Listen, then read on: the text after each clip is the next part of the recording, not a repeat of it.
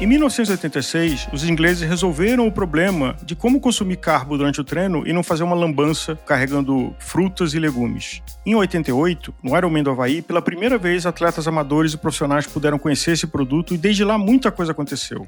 Agora, em 2024, a Dux lança no Brasil um produto completamente inovador.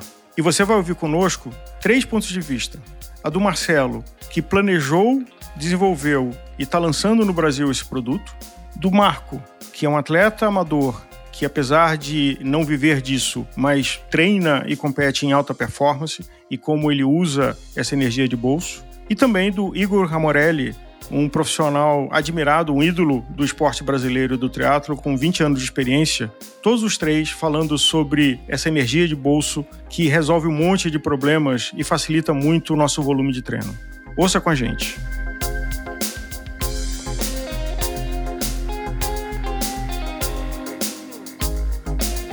Estamos aqui com o Marcelo Pacífico, que é sócio fundador da Dux, que está chegando na sua primeira década de vida. E a gente vai falar sobre uma coisa: é, quem tem um pouco mais de tempo de pedal não conhecia suplementos e tinha que se virar com banana, laranja, e quase sempre não funcionava. E a tecnologia veio trazendo para gente soluções de, de nutrição, seja em pó, seja em gel, seja em barra, seja em goma, para ajudar o nosso problema de estar tá fazendo um treino é, de uma forma que o nosso organismo não foi desenhado e ter a reposição no pré, durante, intra e pós. E a Dux é uma empresa que está chegando no seu décimo, nove anos chegando no seu décimo, é, ajudando a gente a resolver esse problema. E a gente vai ouvir aqui do Marcelo como é que é a história dessa empresa e tem uma surpresa que vocês vão conhecer aqui durante o programa, mas vamos deixar o spoiler para lá. Marcelo, bem-vindo a Gregário. Obrigado, Álvaro. Eu quero começar agradecendo pela oportunidade. É um grande prazer estar aqui com você para poder bater um papo sobre suplementação, esporte, mercado, curiosidades. É um grande prazer. Primeiro, a tua conexão com o esporte. Olha, é antiga a minha conexão com o esporte. Na verdade, deve começar desde antes de eu nascer, porque ela é uma herança familiar, né? É, meu pai sempre praticou esportes a vida toda. Eu lembro desde a minha infância. Ele era um assíduo corredor de rua, maratonista. Demorei a entender a graça desse esporte, mas é, no meu, acho que na minha linha do tempo pessoal aqui, eu comecei em outros esportes, jogava futebol, né, como a maioria dos jovens brasileiros. E depois, quando eu entrei na adolescência, comecei a me interessar justamente pelo esporte que, que, que meu pai me inspirou, que foi a corrida. E aí de lá para cá fui cada vez mais me apaixonando por esportes de endurance e até o momento em que eu resolvi agregar outras modalidades, o ciclismo, a natação, compondo o triatlon, que é o esporte que eu pratico hoje. Esse programa aqui é para a gente dividir com o ouvinte a jornada de um produto. E a Dux está lançando agora um gel. Se você puder dividir para a gente essa jornada da, da visão, é, olhar, tem um espaço no mercado para um produto diferente, o que, que aconteceu até o momento que a gente está chegando agora, onde esse gel chega para a gente é, do mercado consumidor? Olha, é um sonho antigo nosso, né? É, desde que a, a Dux surgiu, a gente sempre teve um posicionamento muito forte dentro do universo de endurance. Né? Isso, nossa segunda linha lançada há quase 10 anos atrás, foi justamente uma linha de Endurance, quando o Endurance nem era tão forte quanto é hoje. E de lá para cá a gente vem construindo uma imagem de credibilidade e reputação dentro desse desse ecossistema. Né? Hoje, felizmente, posso dizer que a marca ela possui um, um reconhecimento muito grande em meio aos praticantes de Endurance. E, curiosamente, talvez ironicamente, o gel, que é justamente o produto referência da categoria, a gente nunca teve. Né? É, isso se deu por diversos motivos que foram acontecendo ao longo do tempo, mas a gente sempre teve a consciência de que havia uma dívida nossa com o mercado. Né? Nós, como marca é, de suplementação posicionada no Endurance, a gente não poderia deixar de ter o gel no nosso portfólio. E aí, é, da mesma forma que tivemos os nossos motivos para que o projeto demorasse a acontecer, também surgiram os motivos para que ele pudesse acontecer. Né? Já há algum tempo é, a gente estudando aqui as possibilidades, é, e aí, inclusive, quanto mais a gente demorava para lançar o nosso produto, mais aumentava o nosso grau de exigência para que o nosso produto pudesse não só atender, mas superar as expectativas do consumidor, porque ao longo desse tempo o que a gente acabou criando foi alimentando uma expectativa. De uns tempos para cá, a gente encontrou um parceiro que detinha uma tecnologia é, exclusiva, né? É uma tecnologia que contribui muito para a qualidade do produto. É, e aí a gente foi estudar melhor essa tecnologia e resolveu apropriá-la ao nosso produto é, em parceria com, com essa empresa de biotecnologia, uma empresa que ela possui um, um patrimônio intelectual muito grande para desenvolver é, esse produto. De lá para cá, o que a gente vem fazendo é refinando os outros, os outros detalhes, as outras características do produto, até alcançar é, o, o, aspecto de sabor que a gente gostaria, é, de textura, é, de consistência do produto, e depois disso a gente partiu para uma etapa de desenvolvimento de embalagem, afinal de contas, no gel, a embalagem ela desempenha um papel ainda mais importante, né, porque a embalagem ela interfere diretamente na experiência de consumo. Não, não são raras as vezes em que a gente tenta consumir um gel que não abre direito, ou que abre demais e vaza produto e etc. É, além da embalagem também carregar o, a identidade de marca, então ela precisa é, gerar um impacto muito positivo estético e visual, principalmente. É, e agora, finalmente, depois de todo esse trabalho, depois de um longo caminho até chegar aqui, a gente está aí na, na, reta final, nos últimos preparativos para lançar o nosso produto e entregar para o nosso consumidor o que ele sempre mereceu e a gente é, demorou tanto para proporcioná-lo. E quanto tempo foi essa jornada? Olha, jornada de quase dois anos, eu diria. Caramba. É. A gente às vezes fica é, menospreza o, o tempo que demora para desenvolver, pensar e testar. E aí, que conclusão vocês chegaram de atributos do gel? Assim, aonde tinha um espaço no mercado para complementar o portfólio da, da Dux, que o gel, uh, não só para o portfólio, mas para a oferta de outros produtos que estão no mercado? Bom, quando a gente fala em gel, acho que a gente tem que considerar aqui alguns, algumas características é, fundamentais. Né? A primeira delas é o aporte é, de carboidrato. Né? Afinal de contas, o gel, o objetivo principal dele é fornecer é, carboidrato para a performance esportiva.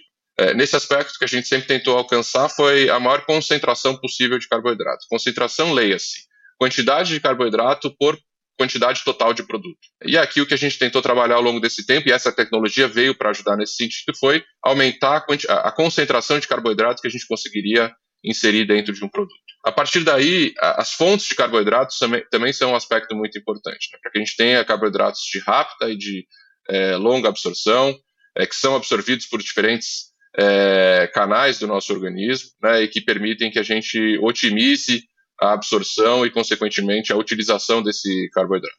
É, e depois, aí existem outros ingredientes que vamos chamar aditivam aqui o produto, né? Nutrientes importantes para a performance esportiva de um atleta. É, e aí depois o aspecto final é o sensorial, é, é, o aspecto de sabor, que aí a gente trabalha com, com recursos é, e ingredientes comuns à indústria, tanto de suplementação quanto alimento, para a gente conseguir obter o, o, o aspecto tanto de sabor quanto de aroma é, que o produto precisa ter para fechar, para compor a, a, a, composição final. Marcelo, é, me ocorre uma pergunta de que nós aqui no Brasil temos um pouco um complexo vira-lata de que o importado é melhor do que o nacional, de que no Brasil não tem tecnologia, de tudo que é fora do Brasil é melhor. E uma pergunta com duas partes. A primeira e também é notório que a Anvisa é muito mais disciplinada e cuidadosa do que o, o FDA, o Food and Drug Administration, que classifica os alimentos e suplementos dos Estados Unidos. Então, duas perguntas. A primeira, se um produto brasileiro, pelo regramento da Anvisa, é um produto mais seguro a priori e genericamente do que um produto importado, por esse cuidado. E se a tecnologia que o Brasil tem hoje, que a Dux usa, é uma tecnologia igual ou eventualmente até superior a produtos importados. Bom, vou, excelente pergunta. Vou começar respondendo pela primeira delas. É, de fato, a gente é regido aqui por um, uma regulamentação da Anvisa que costuma ser mais restritiva do que outras regulamentações do mundo afora. Tá? É, isso pode ter, acho que, duas consequências. Uma delas, talvez trazer um pouco mais de segurança, sim. Né? É um órgão muito mais é, rigoroso é, vamos comparar aqui principalmente com, com o FDA americano, que é, é, é mais é, liberal, se a gente puder chamar dessa forma. Isso, em alguns casos, pode representar um, um maior grau de segurança. Por outro lado, é, acaba prejudicando um pouco o desenvolvimento da indústria nacional, porque é, além da, da Anvisa ser um pouco mais rigorosa, é, muitas vezes acaba sendo também um, uma legislação um pouco obsoleta, tá?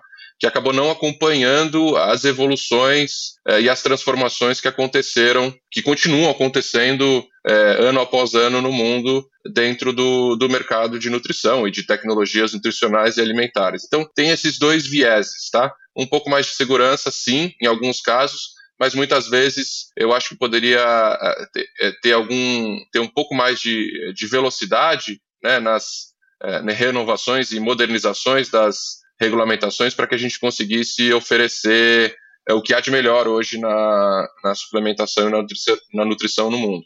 É, agora, respondendo à segunda pergunta, é, ao longo desses nove, quase dez anos de, de trajetória de empresa, a gente participou e observou uma evolução muito grande da, da indústria nacional.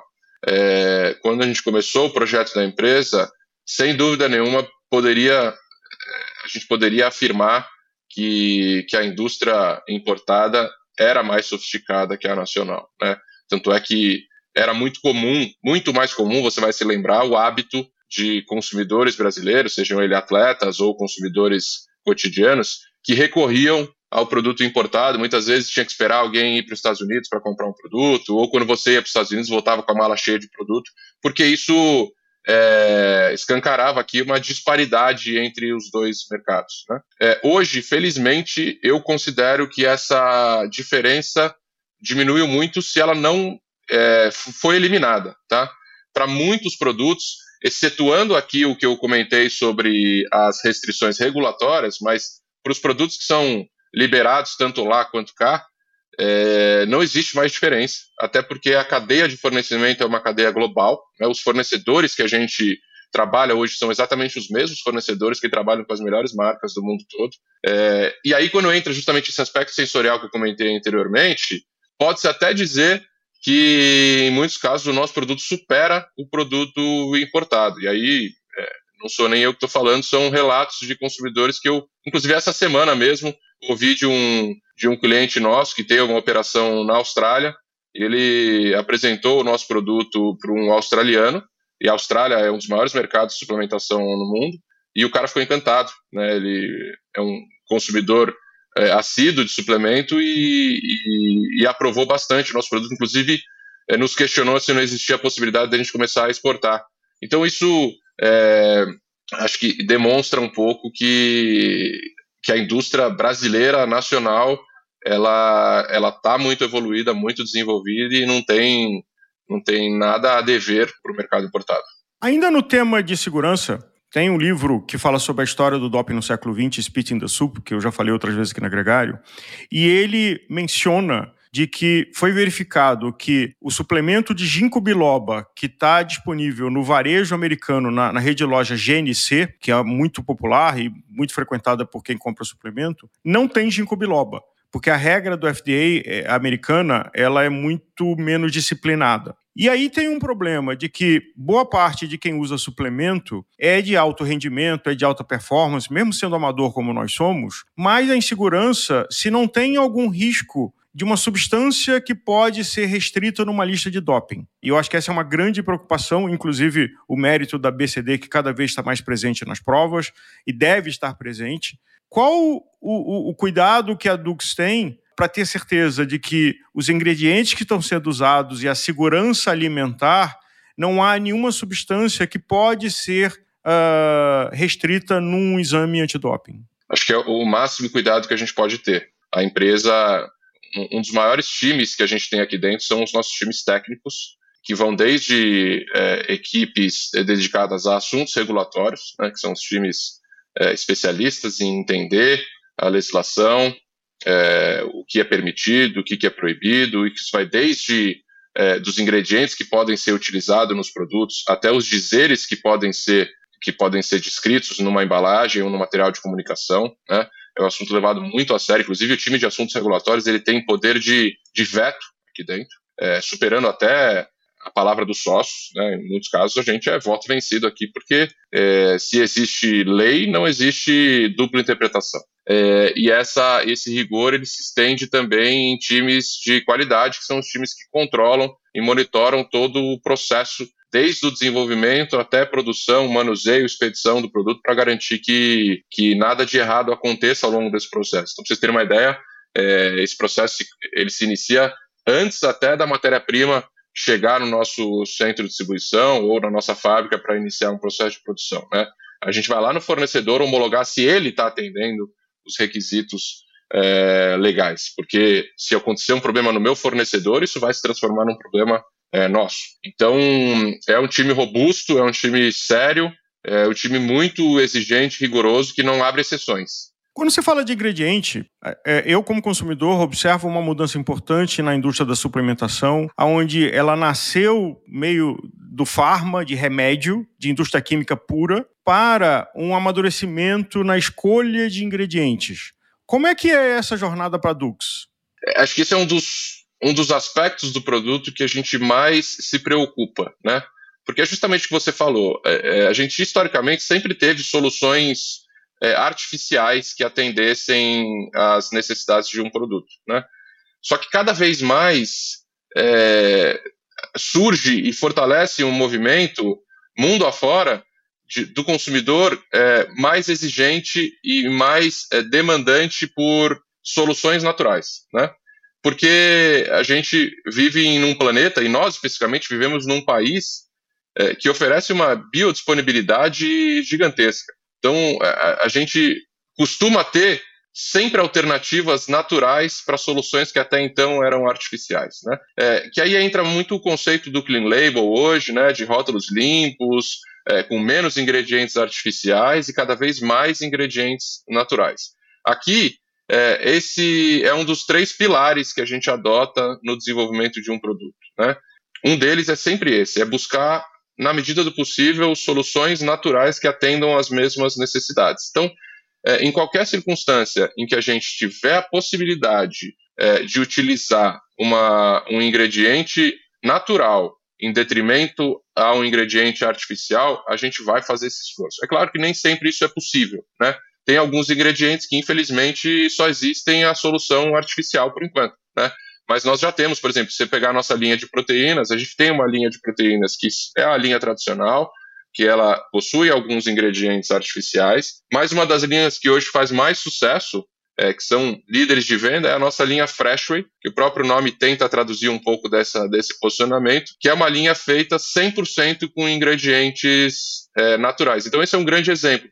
É uma, uma categoria tradicional de mercado, que sempre foi e continua sendo, tanto é que nós mesmos continuamos tendo é, essa, essa parte da linha que é feita de ingredientes, não só de ingredientes artificiais, mas com alguns ingredientes artificiais, mas é um produto que ele foi plenamente, ele pode ser plenamente substituído por uma solução 100% natural. É, e, e é uma solução que entrega os mesmos benefícios, os mesmos valores nutricionais e acaba atendendo a uma necessidade latente do consumidor. Tanto é que é um dos produtos que hoje a gente tem mais sucesso de venda.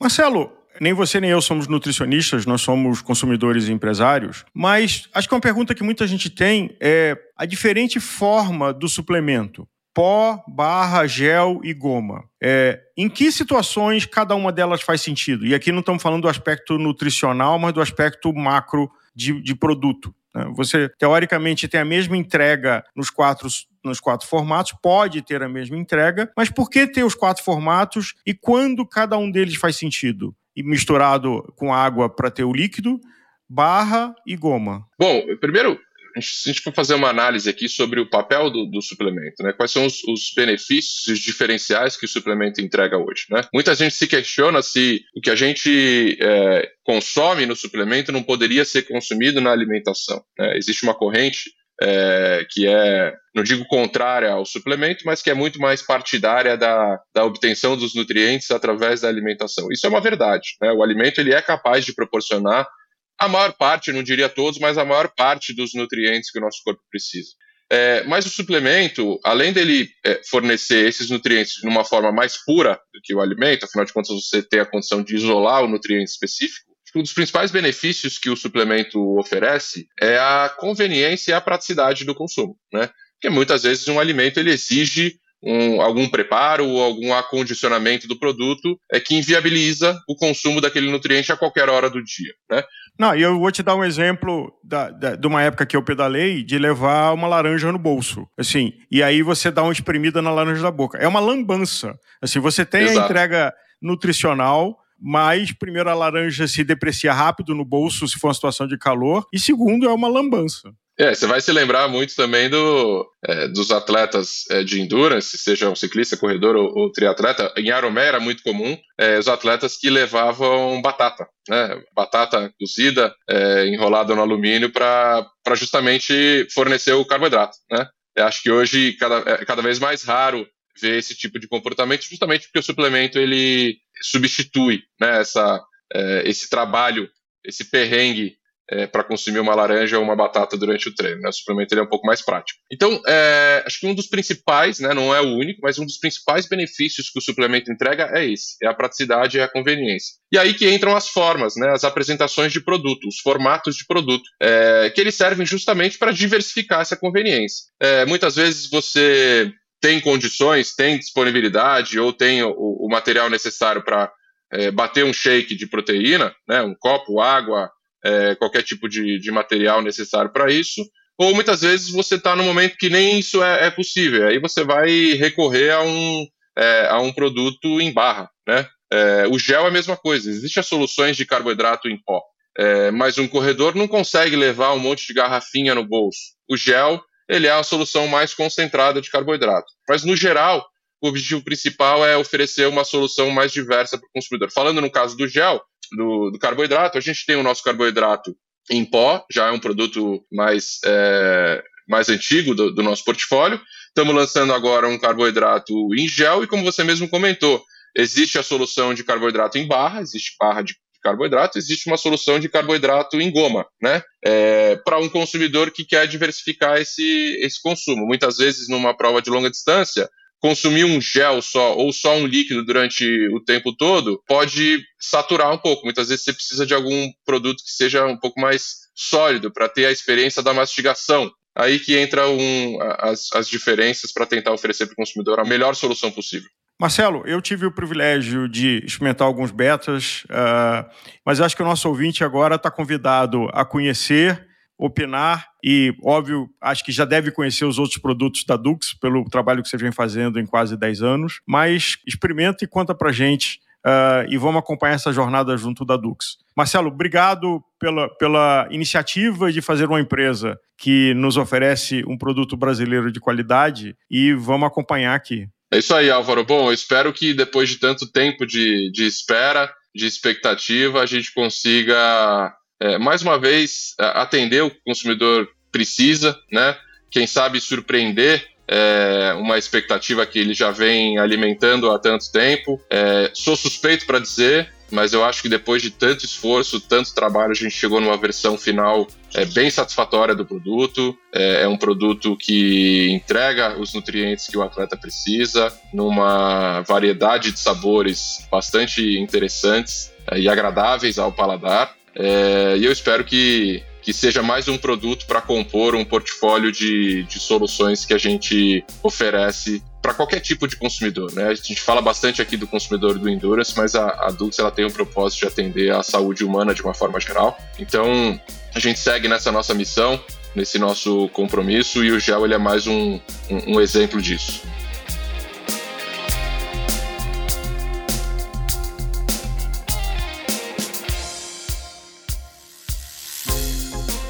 Marco, muito bem-vindo ao Gregário Cycling. É um grande prazer ter sua companhia. É, esse papo de ciclista amador é um pouco discutido aí. Você é um cara muito dedicado, além de tudo. Ah, que isso, Leandro. Em primeiro lugar, prazer poder estar aqui com você, trocar essa ideia. A gente sempre fica ligado, sintonizado aqui, ouvindo os podcasts. É, admira muito o trabalho seu, do Álvaro, tudo que vocês estão fazendo aí, trazendo muito conhecimento, muita informação legal para quem gosta do esporte, seja o ciclismo ou até de forma mais ampla, né? Então, obrigado pela oportunidade da gente conversar. Agora, sobre essa questão aí, é o ciclismo amador mesmo, não tem dessa não. O que eu tenho aqui é muita dedicação, muita disciplina, paixão pelo esporte, são muitos anos. É, a gente acaba tendo a possibilidade aí de andar bem em algumas provas, mas sem dúvida alguma, o ciclista amador. Tem, quando você pega os profissionais aí, é outra coisa. É, legal, cara. Mas essa é uma experiência sempre muito bacana, né? Quando a gente encontra um ciclista, ou um triatleta no seu caso especificamente, mas que também é ciclista, obviamente, por tamanha dedicação, por tamanho envolvimento, acaba tendo uma rotina muito próxima de alguém que sacrifica demais, né? É sempre uma. Eu, eu, já, eu já caí na tentação de falar, é, de, de, de, diferenciar demais um, um esportista que corre na elite de um amador. E, e, de comparar o nível de sacrifício de cada um deles, eu acho que hoje você pode até desenvolver teorias sobre isso, mas eu respeito cada um na sua individualidade, porque é uma coisa tão absurda quanto um cara que compete e que dedica a vida dele a alta performance, é também quem busca esse resultado é, tendo que conciliar, né? Rotina de trabalho, família, uma série de outras coisas e ainda várias horas de selim, de natação e de corrida, no seu caso, né? É, sem dúvida. Eu acho que é isso mesmo. O sacrifício, ele existe aí tanto para o atleta profissional quanto para o amador. Acho que a, a, dimensão do sacrifício que é a esfera, né? Vamos dizer assim. Aonde que cada um está sacrificando que é diferente. Eu tenho amigos meus bem próximos que são triatletas profissionais também, tenho triatleta, tenho amigo profissional do, do ciclismo, e a gente vê a vida deles realmente uma abdicação de tudo, de tudo, tudo, tudo para poder focar no esporte. Aí é o foco na alimentação, é o foco na fisioterapia, na musculação, o sono regrado. Agora, quando você vem para o lado do amador, que é o meu caso, eu já não consigo ter esse equilíbrio é, da parte do sacrifício do esporte eu tenho que sacrificar de fato. É, são horas de sono, não consigo ter equilíbrio no sono, porque viajo muito, eu trabalho viajando, né? Então, toda semana estou em São Paulo, estou no Rio Grande do Sul, faço Rio de Janeiro, faço outras cidades, às vezes até algum outro país. E acaba que, como é que você treina? Tem que chegar no escritório cedo, tem equipe grande esperando, não tem hora para sair, empresa está sempre cobrando resultado. Então, eu acordo 5 horas da manhã, 5 e 20, 5 e meia, estou na esteira, estou na rua, estou no, no rolo, né? Normalmente meu pedal é rolo durante a semana, eu só tenho a oportunidade de ir para o asfalto no fim de semana, quando eu estou em casa, em Belo Horizonte. Então, o sono é muito sacrificado. Esse, essa é uma realidade. Agora, não dá para abrir mão do, do trabalho, não dá para abrir mão da família, casado, três filhos. Às vezes as pessoas falam, né? Ah, eu tenho esposa, tenho filho, tenho dois filhos, não tem jeito. Tem, tem jeito. Você tem que colocar as prioridades para você, né? Se for uma prioridade, você vai fazer.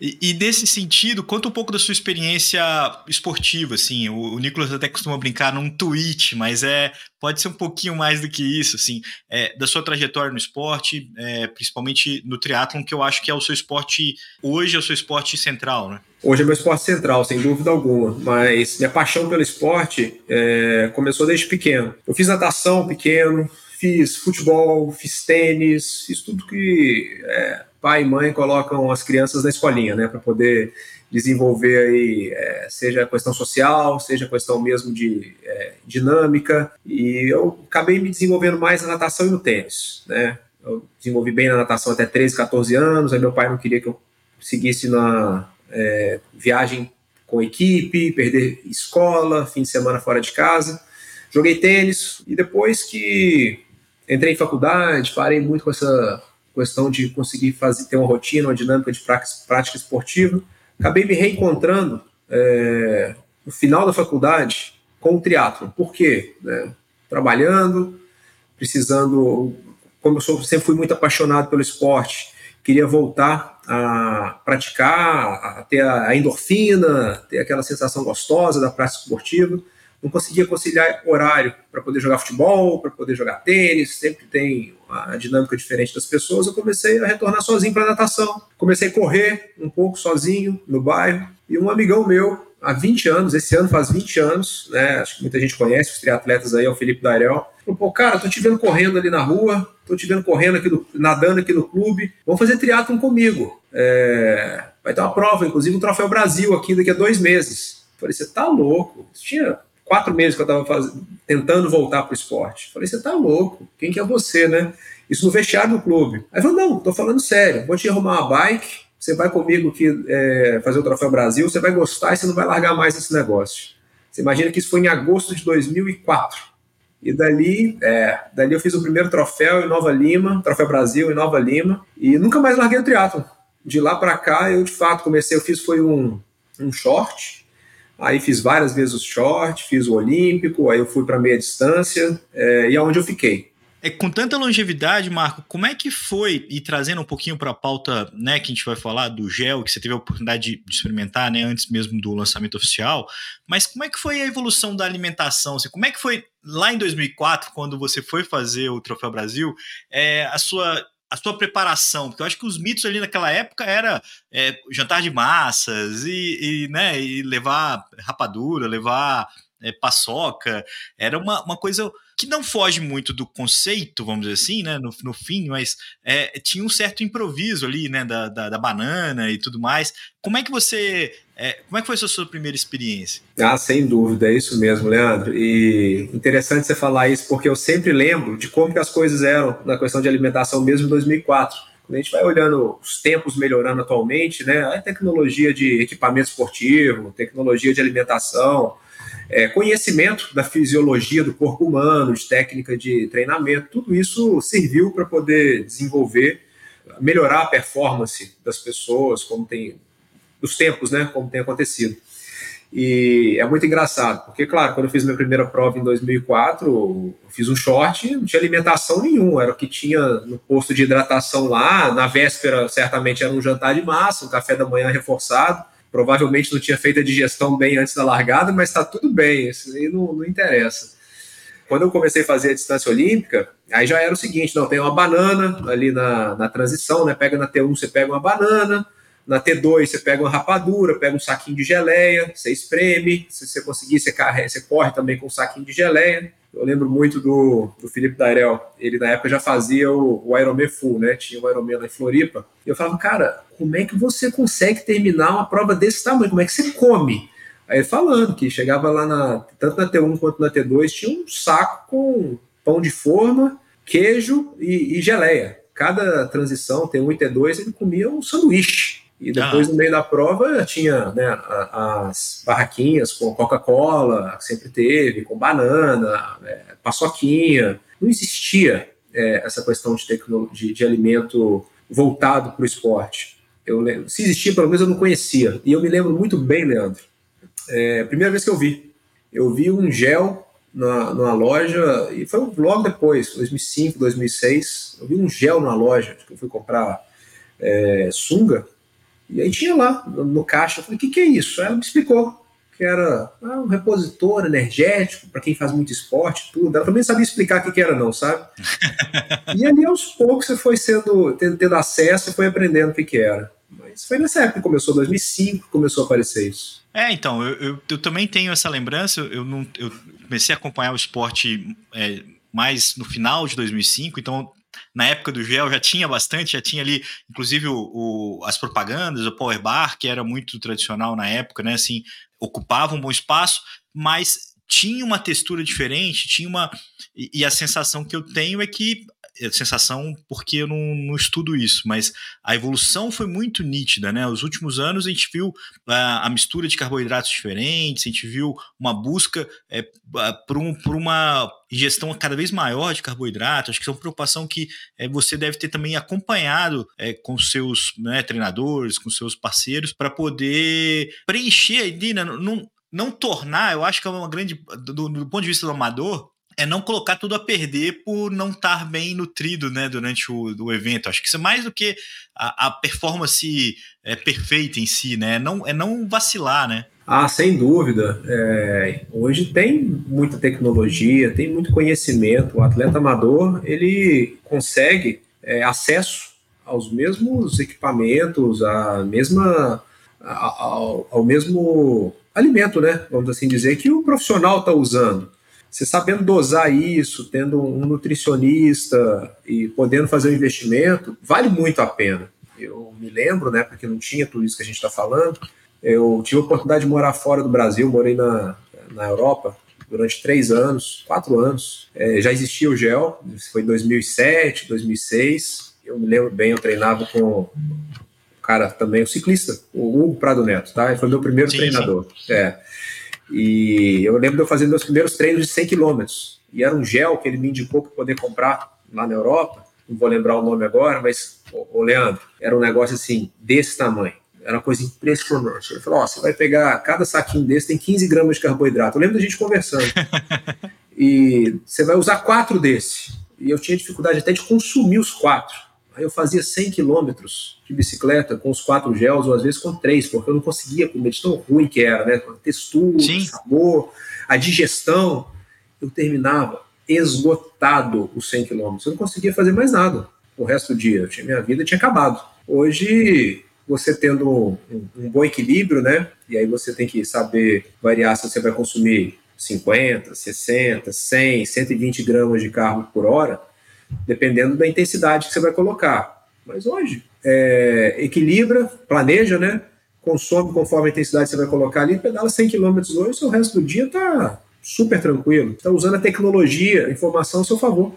É, isso, é, isso é um ponto muito relevante né, né, da, da nutrição, né? O quanto que ela acompanhou a tecnologia, quanto que a tecnologia auxiliou nesse processo até para você conseguir digerir, né? Porque a gente sabe que é, um tipo só de carboidrato você não consegue mais de, de 30 gramas, de 40 gramas, você precisa mesclar toda essa é, descoberta, né, que hoje permite o, os ciclistas, os atletas também, né, consomem mais de 100 gramas por hora, isso é uma coisa meio empapuçante, né, você fica assim, como é que o cara come aquilo, como é que ele põe para dentro, no pelotão, é, pegando, pegada baixa ali no guidão, você clipado e tendo que ingerir essa quantidade de comida, né, e, e sem dúvida existem casos, né? O próprio Tadej Pogacar, dois anos atrás no Tour de France, é, se distraiu, né? Entre aspas, com a, com a pressão da prova, com a dinâmica da prova, não se alimentou tão bem e faltou, faltou energia no final da prova, né? Custou a ele ali uma, não dá para falar que foi só isso, porque o Vindigar era um grande nome, mas estava ali numa um vacilo que foi o, o grande diferencial daquela edição. Você,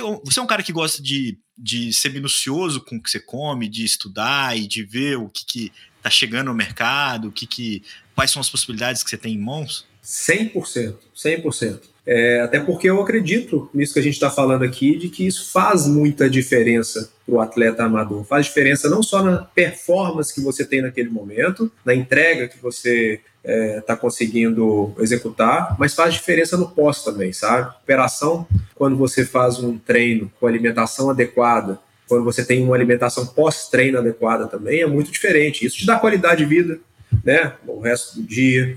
Isso te dá é, condição de você treinar bem no dia seguinte. E você fazendo isso sequencialmente, o que, que vai virar ao longo de um período mais longo, de um ciclo completo de treino? Vai virar performance porque você consegue treinar to bem todos os dias, você consegue seguir uhum. o ciclo que o seu treinador está colocando, né? Ele vai aumentando gradualmente, você consegue acompanhar aquilo. Se você não está bem alimentado no treino é, anterior, né? No treino dos dias anteriores, chega um momento que você vai levantar a mão para ele e falar: Poxa, eu não dou conta de fazer a planilha, estou fraco.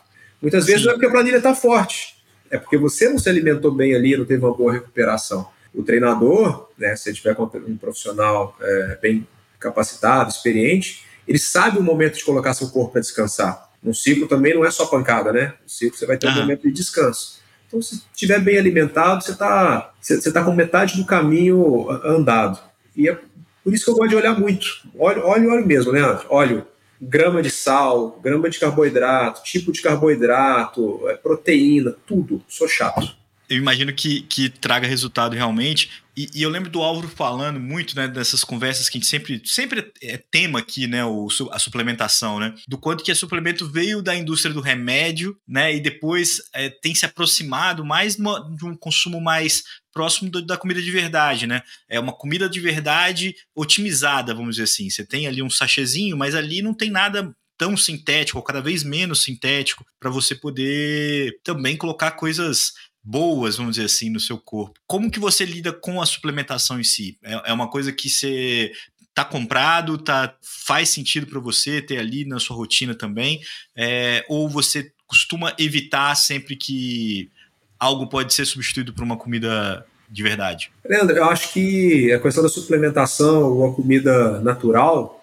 é, é, tudo a questão de equilíbrio. Na vida não pode ser tudo uma coisa ou outra. Acho que é isso, é, isso vale para tudo, para tudo, todos os aspectos da, da nossa vida. Então, para uma pessoa que faz esporte, que pratica esporte com regularidade, está buscando performance, é provado também você tentar buscar a reposição de proteína, de carboidrato, minerais, vitaminas, somente através de alimentação natural, você provavelmente vai ficar com déficit de alguma coisa, né? É, não tem ainda essa fórmula que permita.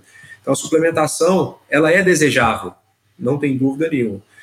É, e muitas vezes ela é desejável sobre o aspecto de te manter saudável, quanto sobre o aspecto de praticidade, né? Por que, que na bicicleta você vai é, usar um carboidrato é, líquido ou um gel. Na corrida você vai usar um gel e não um alimento sólido para mastigar. É mais prático, porque é mais, é mais fácil fazer a digestão. É o que vai te dar a resposta imediata. Então, é, é ingestão e digestão. Isso, ingestão digestão. Agora, vai no café da manhã, você não vai tomar um gel no café da manhã, pô, tem uma banana, né? Tem frutas saudáveis que você vai conseguir colocar com o café. É tudo a questão de equilíbrio, tudo é questão de equilíbrio. Agora, eu viajo muito, igual a gente falou aqui. Certamente eu levo é, suplementos saudáveis, barra de proteína, sempre busco complementar a praticidade ao invés de comer as famosas tranqueiras, né? Em lanchonetes de aeroporto. É, o, é, é, sempre uma, uma boa escolha. Agora, a sua experiência com o, o gel da Dux, esse gel que está chegando ao mercado agora, é, ele já tem um longo processo de desenvolvimento, né? Eles gastaram um bom tempo aí para achar um produto que eles consideravam é, bom bastante para colocar o logo deles. Você teve a oportunidade de experimentá-lo. Conta um pouco para mim como é que foi essa experiência. Para mim não, né? Para todo mundo que tá te ouvindo aqui, é, essa experiência é, foi no, no meio de Maceió, foi, foi uma prova, né? Pois é, foi, ô, ô, Leandro. Aí eu vou falar aqui talvez o que eu não devesse falar. Eu vou Vou, vou, dar uma recomendação, não uma recomendação, vou contar um fato de algo que eu não recomendo que ninguém faça, mas eu fiz, né? Talvez a pessoa depois de 19 anos aí, na época eu tinha 19 anos de triatlo, fica mais largado, fica mais relaxado com algumas coisas, embora, igual eu te falei, eu sou muito caixão. Confiança, muito rapaz. Você estava confiante do que você estava fazendo, que, do, que o seu risco não era tão grande assim. Era Talvez. muito mais seguro do que uma tranqueira da padaria. Aquilo ali, aqui, ali você estava o seu perigo, né? Acho que aí você matou. A confiança na marca, sem dúvida alguma, pesou, né? O que, que eu fiz ali? Foi 70.3 de Maceió, tá bom? Dia 27 de agosto de 2023. Visitando ali a feira da, da, da prova, tinha o stand da Dux, estava com o meu treinador, que é o, o Rodrigo Lobo, é, parceiro da Dux, e a gente ficou ali um tempo conversando e tudo, todo mundo ali na, na, na tenda, e aí o pessoal falou, falou, não, toma aqui, Lobo, toma, já tinha uma, uma quantidade grande de suplemento separado para ele, e falaram, ô Marco, pega aqui, ó, leva também, a gente está em fase de testes aqui do, do gel da Dux, leva para você. E me deram duas caixas do gel. Isso era na sexta ou no sábado, não vou lembrar, mas véspera aí, um ou dois dias antes da prova. Você acredita que eu tirei a suplementação que eu estou acostumado a usar, que estava na minha mala, prontinha, e eu fiz a prova, a parte da corrida, que é onde eu uso o gel. Eu levei o gel da Dux. Falei, nossa senhora, gente. Depois eu falei, né? É, totalmente ao contrário. Você tem que usar o suplemento que você está acostumado a treinar. Sim. Eu levei o gel da Dux. E eu normalmente não tenho muito problema aí de, de, de, adaptação e me adaptei muito bem. E pelo contrário, eu falei, gente, não é que ele é sentir sabor agradável, textura agradável, fácil de é, abrir, né? Porque a gente já tem alguns que às vezes você até pode gostar do sabor, só não dá nem para abrir. Você briga Sim. com a embalagem, super fácil de manusear e tudo. E depois eu tive a oportunidade de ficar com, com o consumo dele mais uns dois meses. Então eu usei muito gel. É, agora que ele está voltando para o mercado, já certamente vai ser agora para o meu ciclo. Estou treinando para Florianópolis, vai ser o, o meu produto para Florianópolis. O, por curiosidade, o fato de você evitar, né, de se propor aí para o full, é, tem uma, uma, uma, questão física, tem uma questão mais de tempo? O que, que passa pela sua cabeça? O que, o que poderia mudar a sua, sua percepção de hoje não participar dos Ironmans é, tradicionais, vamos dizer assim, né? O completo? Ah, eu acho que é uma questão de é, dinâmica de, de, de, rotina, né? A dinâmica minha de vida, eu acho que ela é incompatível.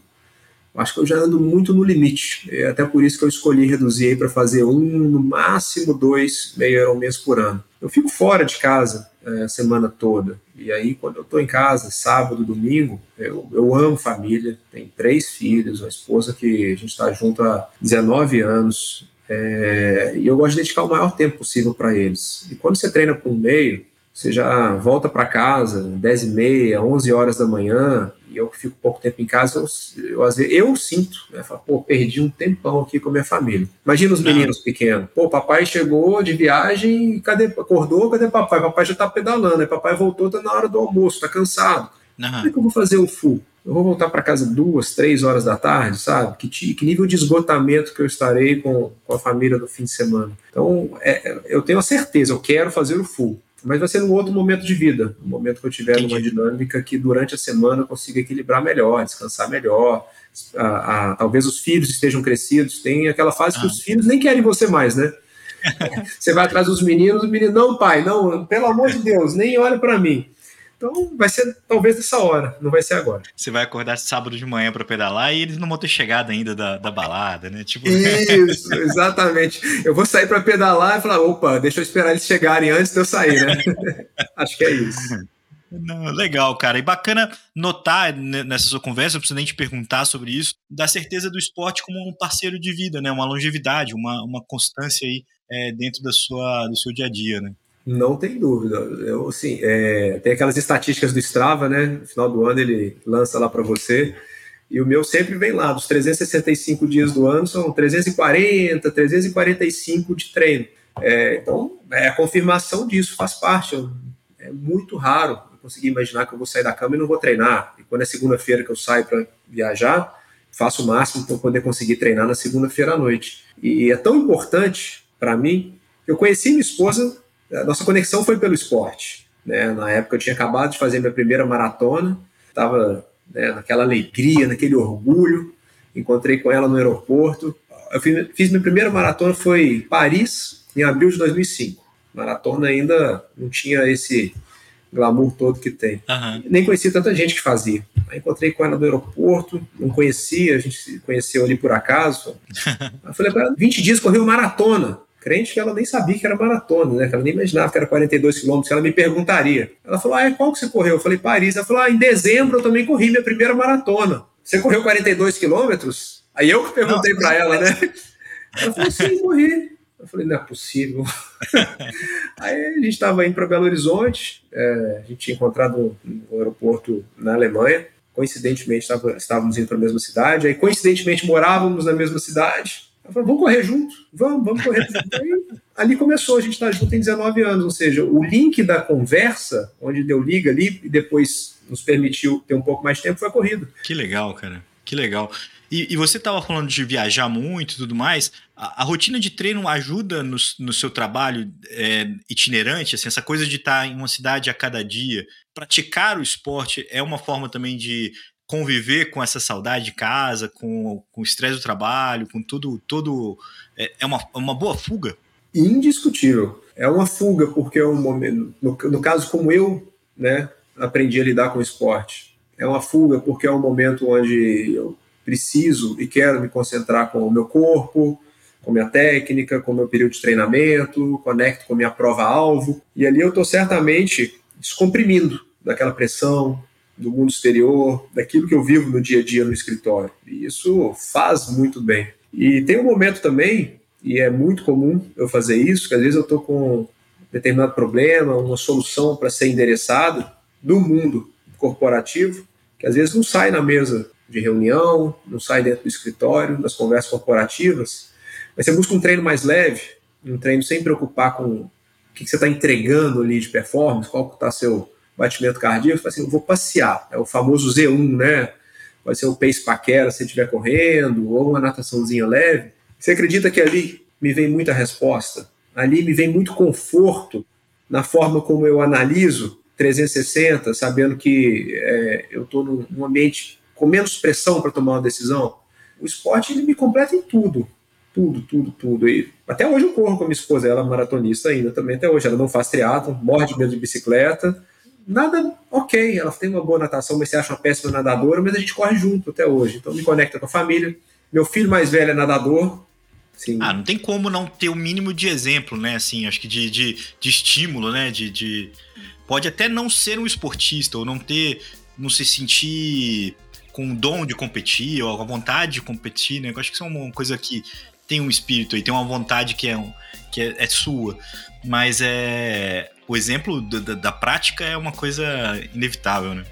O exemplo arrasta, né? Ele viu, gostou, é, tá competindo, tá andando muito bem, ele tem 12 anos. E o mais novinho, que tem 6 anos, tá querendo também, falar, ah, eu vou ter medalha igual o Edu, eu quero um quadro de medalhas igual esse, ah, eu também quero subir no pódio. Então, aí, um, um já, tá, já tá encaminhado, sabe? Vamos ver o de baixo aí se, se vem no mesmo caminho. Pai fica orgulhoso, pai é mãe.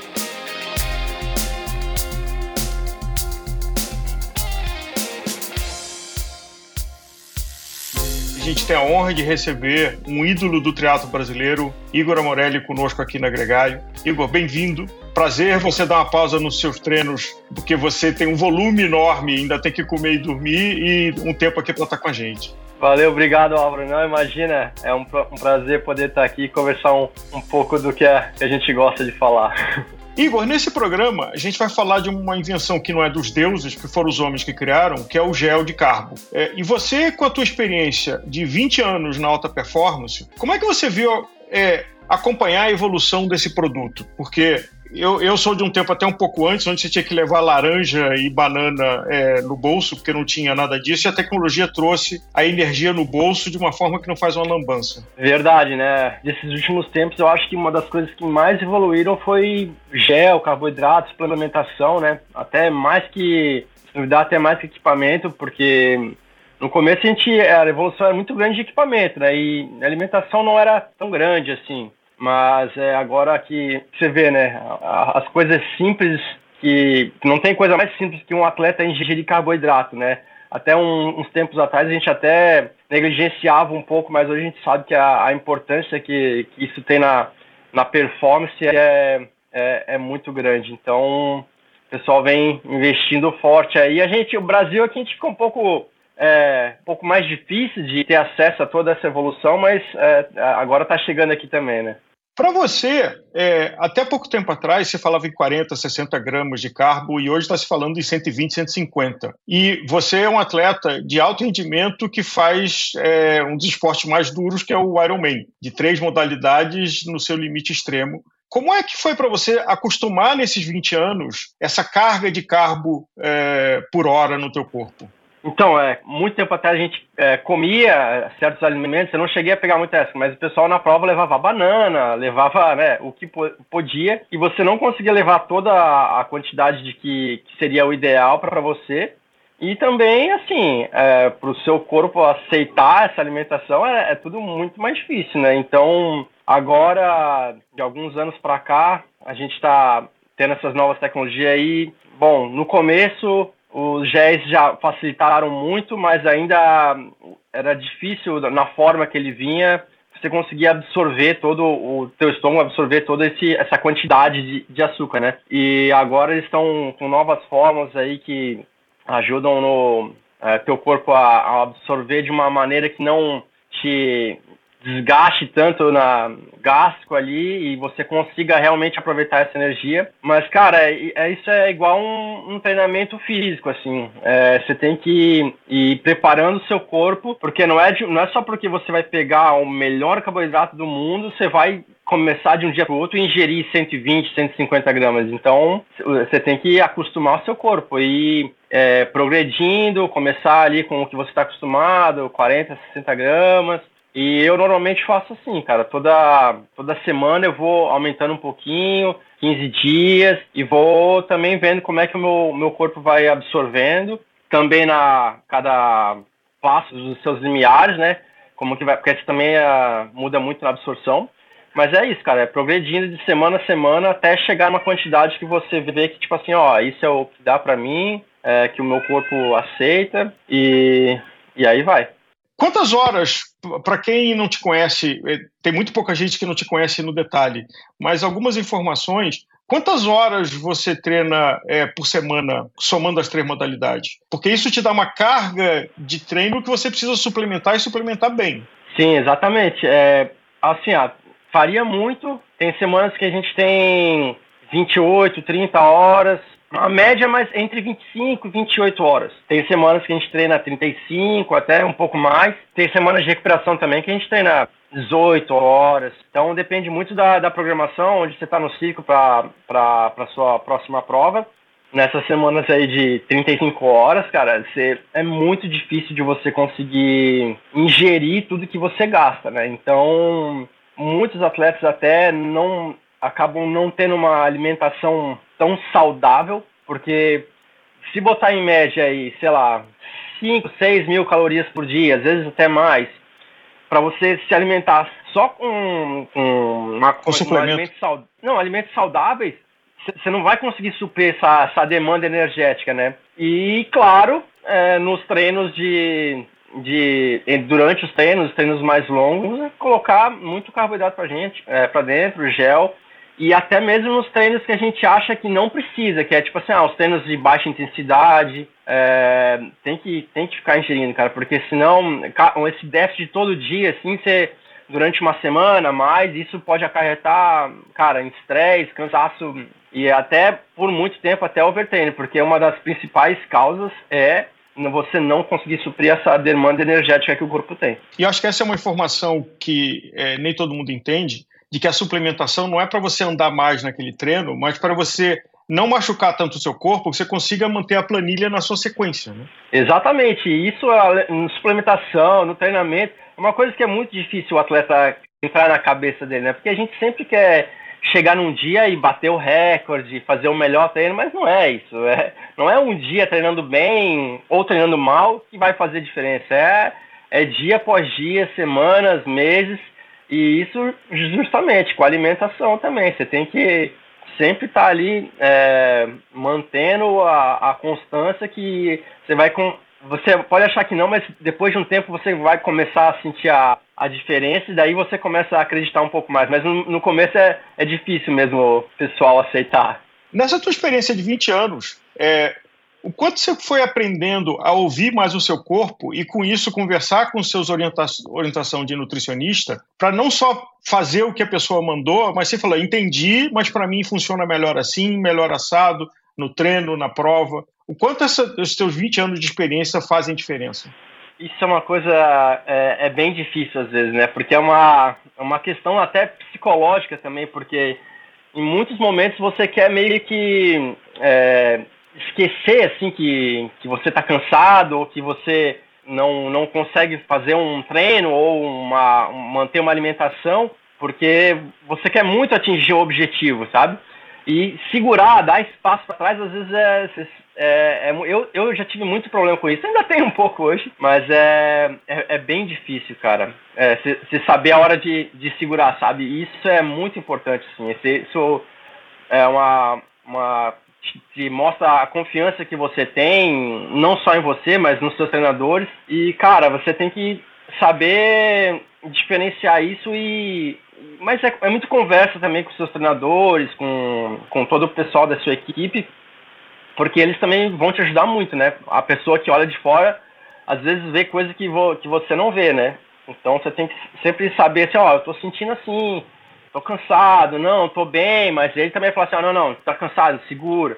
Aí às vezes tem dia que você tá cansado, mas fala assim, não, é hoje você pode levar um pouco o dia assim, porque daí você vai recuperar nos próximos dois, três dias. Então, cara, você saber conhecer o seu corpo é, é muito, muito importante, porque é o nosso corpo, né? A gente não é uma máquina, não é a, a o, a, todo o programa de treinamento que funcionou com, nos, com, os melhores atletas e que já tem as três meses programados que vai funcionar com você, né? Cada um tem uma, tem uma, uma rotina diferente, né? Principalmente o pessoal amador, cada um tem o seu trabalho, tem a, seus filhos, a família, tem dia que não dorme bem, então, cara, é, não tem como colocar isso, não é uma fórmula certa, né? Então você tem que saber sempre é, lendo esses sinais aí, conversando para ir fazendo esses ajustes. Você lembra de alguma história onde você errou feio na sua suplementação é, e isso é, te deu um aprendizado importante?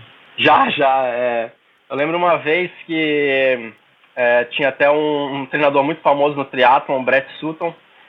Ele recomendava os atletas a comerem muito sorvete, é, tipo, nos últimos dois dias da, da prova. Então, Caramba. os atletas deles é, tomavam, tipo, litros de sorvete e não comiam muito, mas tomavam muito sorvete. Não era patrocinado tava... por uma empresa de sorvete, não, né? É, é, deveria ser. E eu, lógico, tipo, começando, eu falei assim, nossa, vou fazer isso, mas não tô querendo dizer que tem errado, porque eu acho que tem alguns atletas que ainda fazem, fazem até hoje isso, só que eu fui naquela de emocionado, querer fazer já dois dias antes da prova sem nunca ter testado, né? Então, claro que, que deu errado no dia da prova, tive dor de barriga, tive que parar no banheiro várias vezes. Então, essa é uma, uma lição também que, que, é, que as, as, pessoas têm que aprender, né? Não dá pra testar no dia novas coisas. Você tem que, por mais que possa parecer assim, não, essa é a sua solução. Não teste no dia da prova, na semana da prova. Você tem que testar nos treinos é, para chegar redondinho e saber o que vai fazer. Falando em experiências antes de prova. Né? É, todo mundo é, é, tem poucas coisas que são unanimidade. Uma é que você não deve inventar moda de fazer nada diferente antes de uma prova de equipamento, de, de suplementação. Quanto tempo você demora? Por exemplo, o, o gel da Dux uh, que está sendo lançado agora é um produto que você não usava antes que você passou a usar. Inclusive você participou do processo de desenvolvimento. Quanto tempo você se prepara para dizer, ok, está funcionando para mim é, desse jeito, então agora, numa próxima prova, eu vou usar esse suplemento? Assim, o ideal, o mundo perfeito, é você toda, por exemplo, vai fazer uma prova de, de meio Ironman ou de Ironman, você já usar na, toda a preparação, assim, nos últimos pelo menos dois meses, é, para você, cara, tá redondinho com, com, nessa suplementação. Mas assim, eu acredito que usando umas quatro semanas antes, assim, eu acho que já que é um tempo que já dá para acostumar, assim. É claro que a pessoa já vem consumindo um carboidrato, já um gel, e está acostumada, né? Acho Sim, não mudou a carga um... de carbo, quer dizer, é, é, mais ou menos a mesma carga, só que com outra função de outra empresa. Isso. É, eu acho que quatro semanas é um período assim, ok, assim, dá para você acostumar. Mas o ideal, ideal mesmo é já tá ali, né? Nos últimos dois, três meses já usando direto. E jamais, assim, na, na semana da prova, querer colocar produto novo, né? Isso é, é um erro de, da, da, do, da emoção. E sorvete só em outros depois, quando tiver no off-season. É... Exatamente. Agora, é, no caso da Dux, uh, como é que você acompanhou a evolução desse produto e co como é que você vê que ele é, é diferente de outros produtos que tem no mercado? E principalmente no mercado brasileiro, porque eu acho que ele traz uma inovação que talvez ninguém tivesse no mercado brasileiro. Cara, eu acho que assim, o pessoal vai ter que provar mesmo é, para sentir essa diferença. Talvez no começo alguns ainda sejam um pouco né, receosos, mas é a, a sensação, ele te dá um. Eu, pelo menos, tenho uma sensação muito mais leve, assim. Parece que já na hora que você ingere ele, eu já, eu já sinto assim, ó, não Parece que esse eu consigo ingerir, ingerir vários é, por hora. Então, ele não, não, não cai muito pesado no estômago, não é tão doce. Uhum. E eu já estou acostumado com essa. Ele tem uma. Como é que fala? Uma, parece uma gelatina, né? Sim. Então, é, ele, isso te facilita muito a absorção, não só no estômago também, mas pra, também no intestino, que você tem absorção, né, não, não te deixa problemas na gastro. E quando o pessoal começar a experimentar, assim, vai sentir, assim, já que. que... É que tem gente que, que, que, também gosta de ter aquela sensação que ingere o gel, eu acho que não, não tem o carboidrato, né? Acho que assim, não, não é possível que isso, porque é uma coisa que parece ser tão leve. Será que vai me dar a energia que eu preciso? Uhum. E realmente, cara, essa, essa que é a grande a charada, né? Você conseguir colocar bastante carboidrato e não te pesar no estômago. Um desafio grande que atletas amadores e até quem está menos orientado tem é de esquecer de comer e beber. Né? É, se está na pilha da prova, na adrenalina e principalmente se está na disputa, você esquecer de comer e aí chega uma hora que você paga esse preço. É, o que, que você divide com a gente da tua experiência disso? Sim, tem. É, principalmente, às vezes, é, quando também a, a, condição climática interfere muito, né? Então, assim, não é porque tá frio que você não precisa se hidratar, né? É, e não é porque está quente que você também é, é mais difícil de, de, absorver o carboidrato, você não tem que comer. Então a, as pessoas, muitos é, negligenciam um pouco isso e no final, quando falta energia, falta perna, aí às vezes acha que não que foi falta de treino ou que fez uma coisa errada, mas assim muito tem a ver com a, com a com a suplementação, assim, ó, cara, isso no, é, numa prova mais curta, uma hora, até duas, ok, mas faz uma prova longa, passa de quatro horas, sei lá, oito, dez, doze horas no Ironman, cara, não, não tem como, não tem como, é, é, matemática. Se você não, não ingerir, não se hidratar, não vai aguentar, seu corpo não vai aguentar. É, lógico que cada pessoa varia muito, a, são pessoas que são mais econômicas, tem umas, umas dietas já, tem uma adaptação muito grande a se mover só utilizando gordura, mas mesmo assim, todo mundo precisa, é, ainda mais quando se fala de performance. Quando se fala de performance, não, pelo menos até hoje não tem outra saída. Qual foi a tua sensação de ser o primeiro sub-8 é, no Ironman? O que, que, que, você sentiu naquele momento? Porque tem, tem barreiras que são históricas e as 8 horas no Ironman, no passado as 3 horas na maratona. É, como é que foi para você? Você achava que você ia bater na, naquele momento? Você ia fazer sub-8 ali? Olha, eu fiquei sabendo, assim, quando faltavam acho que dois quilômetros para o final, assim. Durante a prova eu não, eu não fiz com, com o relógio contando desde a da largada. Então, durante a prova eu só estava ali é, competindo mesmo com meus adversários. E quando faltava dois quilômetros, que a minha, minha colocação estava praticamente definida, foi que me falaram assim, ó, cara, acelera que você vai baixar de 8 horas. Daí foi os últimos dois quilômetros, normalmente você dá para dar uma aliviada ali, tive que acelerar, então é, foi sofrido o finalzinho, mas é, é, é, assim, no fundo da, da mente era um objetivo que eu tinha nessa prova, que era baixar das 8 horas e acabou que, que deu certo e foi, pô, foi bem legal assim no dia. Era uma na época, né? Hoje abaixar de 8 horas é praticamente básico, com toda a prova abaixo É obrigação, horas. deixou de ser desafio e passou a ser obrigação. Exatamente. Mas naquela época lá, acho que tinham, sei lá, uns 20, 20 e poucos atletas abaixo de 8 horas, então foi, foi bem legal, assim.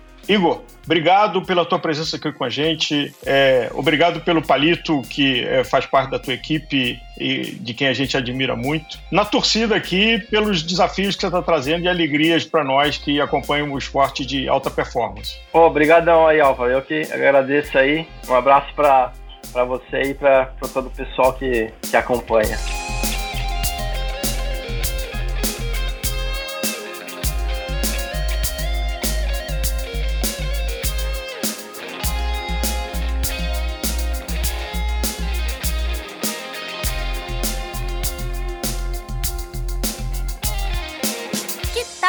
Pôster com a arte desse episódio. As ilustrações do Hudson Malta podem decorar sua casa. Entre em contato com a gente e saiba mais.